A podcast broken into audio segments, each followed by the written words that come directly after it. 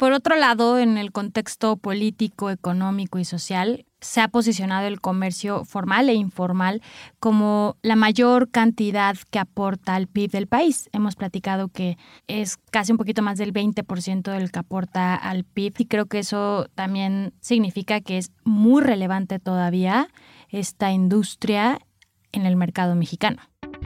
Amazing Retail es el espacio creado por Getin, la plataforma líder de Retail Analytics en México y Latinoamérica.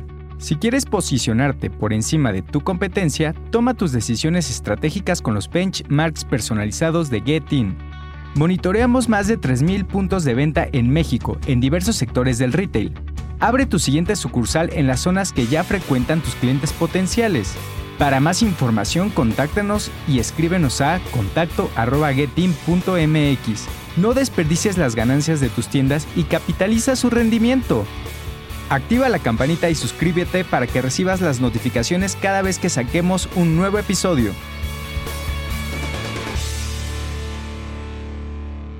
Bienvenidos a Amazing Retail. Yo soy Francisco. Y yo, Anabel. En los últimos episodios hemos recibido muchas preguntas sobre cómo es la vida de los retailers en nuestro país, si vale la pena emprender en esta industria y sobre todo qué potencial tiene el canal físico ante la digitalización que estamos viviendo y las nuevas tecnologías. Por esto, en este capítulo haremos una pequeña mesa de discusión sobre qué ventajas y retos tiene el retail en México. Antes de comenzar, recuerda conectarte a tu plataforma de streaming preferida y también queremos saber tu opinión. Escríbenos en cualquiera de nuestras redes sociales, arroba getting-mx y use el hashtag Amazing Retail Podcast para continuar con la conversación.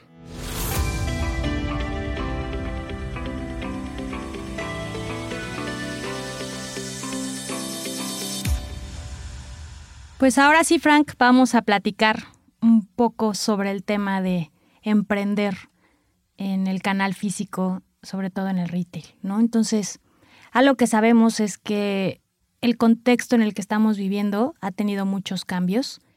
Algunas veces existen condiciones ideales para crear una empresa y llevarla a, a consolidarla, pero sin embargo el comercio es uno de los sectores económicos más relevantes para la élite empresarial, ¿no? Y bueno, Anabel, como toda industria, pues también hay barreras y a su vez también es un canal que tiene oportunidades. O sea, tiene sus cosas buenas, tiene sus cosas malas. Y para obtener un panorama completo, pues vamos a desarrollar, si estás de acuerdo, algunos pros y contras que a los que creemos nosotros que los retailers se deben de enfrentar cuando están pensando tanto en crecer como en emprender, como bien dijiste, ¿no? Pues sí, yo creo, Frank, que el primer punto es que México al final es una economía en desarrollo, con un gran potencial en diversas industrias. Y creo que, como bien lo comentabas hace unos segundos, la industria del retail tiene un gran potencial y llama mucho la atención cuando decides emprender. Al final estás en contacto con el consumidor directo y de forma física. Creo que es uno de los mejores canales para tener de primera mano qué quiere el consumidor, qué le gusta, qué no le gusta, qué puede tocar, o sea, creo que puedes dar una experiencia sensorial desde un canal físico. Y, algo bien importante es que a cualquier nivel, o sea, no importa el nivel al que vayas enfocado, puedes dar esta experiencia. Y un poquito complementando lo que mencionas, yo creo que México también es un mercado bien noble en ese sentido. O sea, al final la gente sí quiere estar en contacto con gente todavía. O sea, no hemos llegado a ese como otros países en donde prácticamente la interacción es con el teléfono, con la computadora, con una tablet y no te importa que nadie te hable, que nadie te diga y llega a tu casa y si no te queda, tú solito determinas que no te queda y lo vuelves a empacar y se lo lleva a través de la paquetería, ¿no? Y hay cero interacción entre dos seres humanos. Creo que México, me puedo equivocar, pero creo que está lejos todavía de eso. Sí, por otro lado, en el contexto político, económico y social, se ha posicionado el comercio formal e informal como la mayor cantidad que aporta al PIB del país. Hemos platicado que es casi un poquito más del 20% del que aporta al PIB del país y creo que eso también significa que es muy relevante todavía esta industria en el mercado mexicano. Y acabas de mencionar algo muy relevante que desafortunadamente hay que convivir con él, que también es el comercio informal. O sea, al final de cuentas está, existe y hay que sortearlo de alguna manera, ¿no? O sea, difícilmente va a desaparecer. La ventaja es que sabemos que existe y que ahí está, ¿no? Si queremos verlo de alguna manera. No estoy diciendo para nada que esté bien, pero bueno, es algo que hay que convivir con él. También México es uno de los territorios con mayor oportunidad, dado la cantidad de centros comerciales que tenemos. Es una locura. O sea, es impresionante la cantidad de centros comerciales que hay y que siguen abriendo. Nosotros lo vivimos. O sea, lejos de las creencias de que van a desaparecer, sí, probablemente hoy un centro comercial es muy diferente a como era hace unos 20 años, desde la concepción, la construcción, desarrollo, etcétera, pero al final siguen estando ahí los centros comerciales. Sí, México es el país número uno de Latinoamérica con más centros comerciales. O sea, de ahí creo que le sigue Colombia, después Chile y evidentemente Brasil, pero México es el número uno de cantidad de centros comerciales, que ya debemos estar por arriba de los 900 centros comerciales. Es algo increíble. Y por otro lado, Frank, pues ya también hay un camino recorrido y creo que no es necesario inventar el hilo negro en esta industria. Al final ya estamos viendo qué conceptos sí funcionan, qué conceptos no funcionan y no tienes que venir a reinventar en la industria del retail cómo poner una tienda física. Al final creo que es diferente inventar a mejorar, ¿no? Creo que esa es la gran diferencia y lo que está haciendo diferente a algunas marcas. Y hablando en ese tema de mejorar, pues te puedes apalancar de la tecnología. Al final de cuentas, la tecnología tampoco está inventando el hilo negro, o sea, la forma de vender pues es una transacción, ¿no? Unos zapatos por dinero, una playera, una camisa, un pantalón, lo que sea que vendan, pero con el uso de la tecnología lo que estás haciendo es mejorando la experiencia probablemente, ¿no? O mejorando procesos o, para lo que vaya a usar la tecnología, pero sin duda ahí están las herramientas y creo que es algo a lo que se tienen que empezar a acostumbrar los retailers a usar al final de cuentas.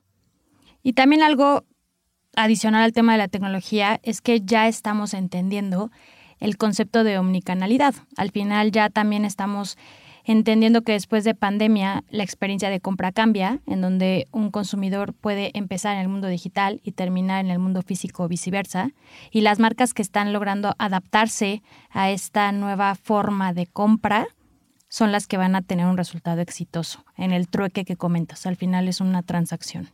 Sí, y otro tema también con, con lo que estás diciendo del tema de omnicanalidad, que ya hoy es un must probablemente, creo que también el uso de la información es algo que probablemente se apreció mucho a raíz de la pandemia, pero que hoy, hoy por hoy es algo con lo que, digo, no sé cuál sea tu percepción en esto, pero yo creo que hoy sí las marcas difícilmente trabajan a ciegas como le hacían antes, ¿no? O sea, como que en muy corto periodo de tiempo se apreció mucho el tema de la información y cada vez más eh, se toman decisiones basadas en algo de información sí, algo, lo que, sea. Que antes literal era ventas. Vendí mucho, vendí menos, comparado al año pasado. Cuando mencionas antes es no hace tanto, ¿eh? Sí, no, no, no, no. O sea, estamos hablando prepandemia y todavía después de pandemia. Pero ya por lo menos ya lo están adoptando y ya lo están entendiendo que es necesario tener esa información para tomar mejores decisiones. Por otro lado, la la concepción de que decían que las tiendas físicas van a morir, o sea, creo que también la pandemia nos vino a confirmar que esto es falso, en el sentido de que al final los consumidores, y ya lo comentábamos hace ratito, les gusta tocar, les gusta el tema sensorial, escuchar, oler, tocar el producto, y es algo que hoy sabemos que sí o sí todavía está muy lejano que se vaya a perder eso que busca el consumidor. Sí, sin duda. Y, también hablar del mundo digital en cuanto a las redes sociales, que cobraron una importancia brutal. Hoy prácticamente todas las marcas que tienen tiendas tienen redes y están en contacto por ahí con sus consumidores y están mm, hablándoles en su idioma, Instagram, TikTok, ah, para los más viejos, eh, Facebook, este, pero ya las redes también se convirtió en un medio supernatural para platicar con tu consumidor.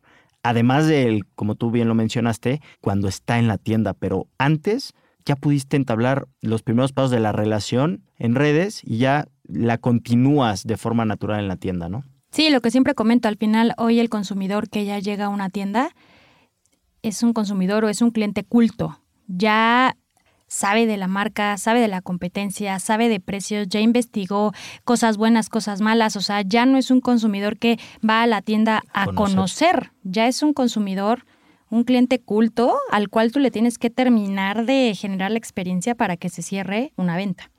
Totalmente de acuerdo contigo. Frank, pero ahora sí pasemos a, a los puntos negativos, ¿no? Llamémoslo a los retos que tiene la industria del retail. ¿Cuál sería para ti uno de los principales? Pues mira, yo creo que el, el, sí el desarrollo del canal digital ha costado sangre en muchos casos. O sea, el tema de las marcas que no tenían e-commerce, por ejemplo, pues les costó muchísimo, ¿no? O sea, como que esa adaptación, todas las adaptaciones en el mundo cuestan, son procesos que, que cuestan, pero creo que ese en particular a muchas empresas les costó. Y también tipo con conceptos como el metaverso, que también pues yo creo que no ha terminado de cuajar. Y yo creo que no va a cuajar porque ya Meta despidió a más de 10.000 empleados que estaban en el desarrollo de metaverso. Eso significa que al final no estaban teniendo la rentabilidad o lo que se estaba esperando ahora. No sabemos si en un futuro obviamente cambie esa idea. Y, y, todo cambia muy rápido, ¿no? O sea, estaba el metaverso que era una locura, luego ahorita todo, todo el mundo habla de ChatGPT, de inteligencia artificial, etcétera. Entonces, como bien dices, hablamos por lo que tenemos hoy, porque quién sabe en un año qué vamos a estar diciendo el metaverso, ¿no? Si se reinventó, no, no sabemos. Otro tema también es la generación, ¿no? la generación Z o los centennials. Al final ellos nacieron con el celular, nacieron en el mundo digital. Pero hay que entender que no porque hayan nacido ahí, no estén dispuestos a consumir el mundo físico ni la experiencia y que las marcas cuiden todo el tema ecológico. O sea, creo que es un reto, pero creo que es muy interesante una vez que entiendes lo que el consumidor centennial está buscando.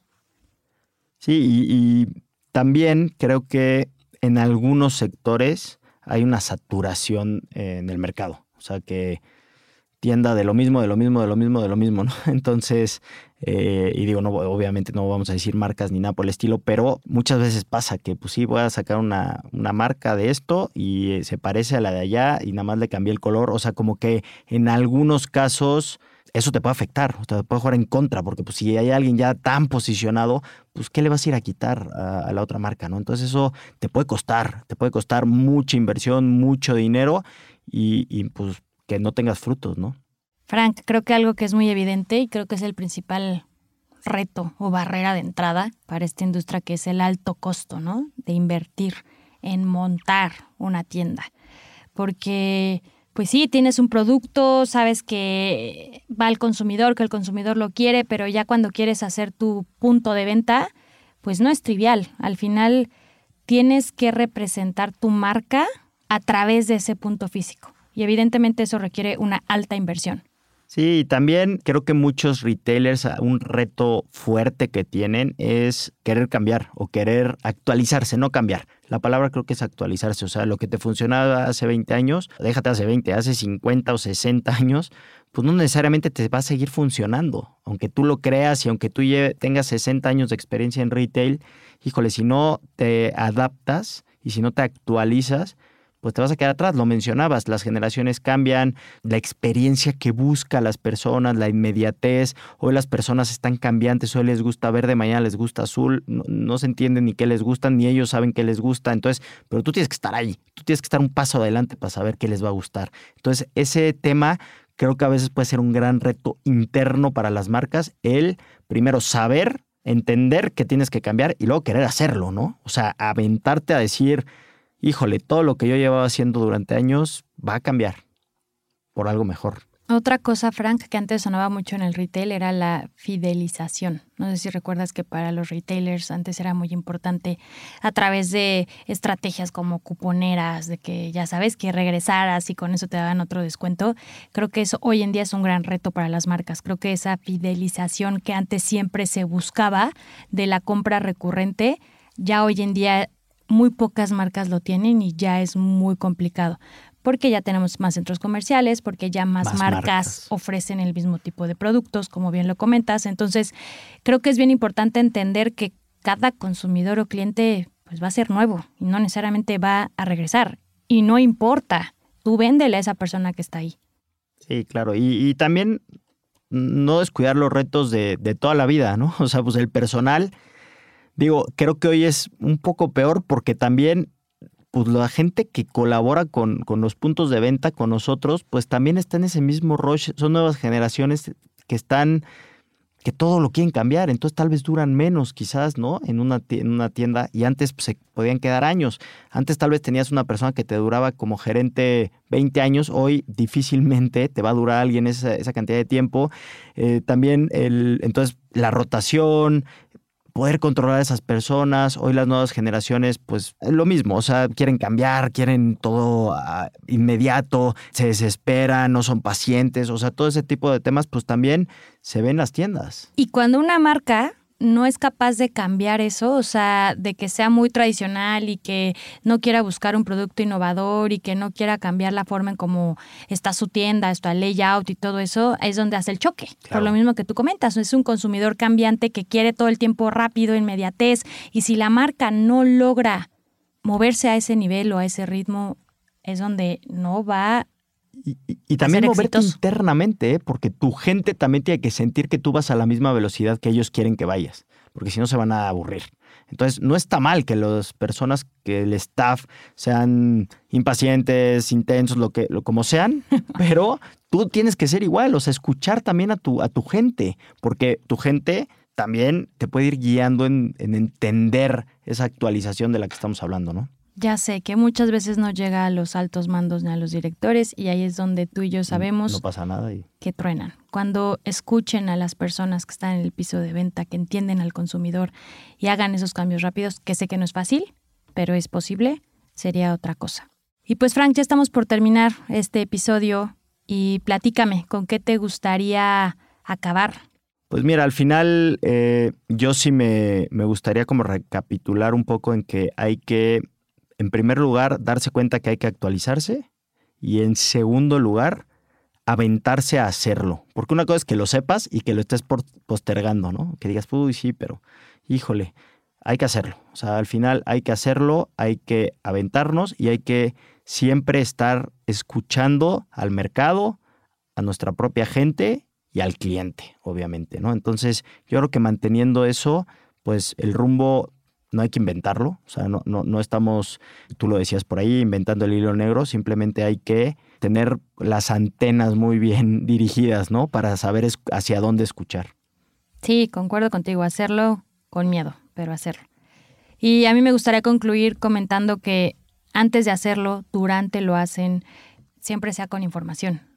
En dónde abrir un local, busquen plataformas que te ayuden a entender dónde estaría ubicado. O sea, creo que en todo el proceso previo y cuando abras la tienda y el durante, creo que la información te va a ayudar a, a tener una mejor ejecución.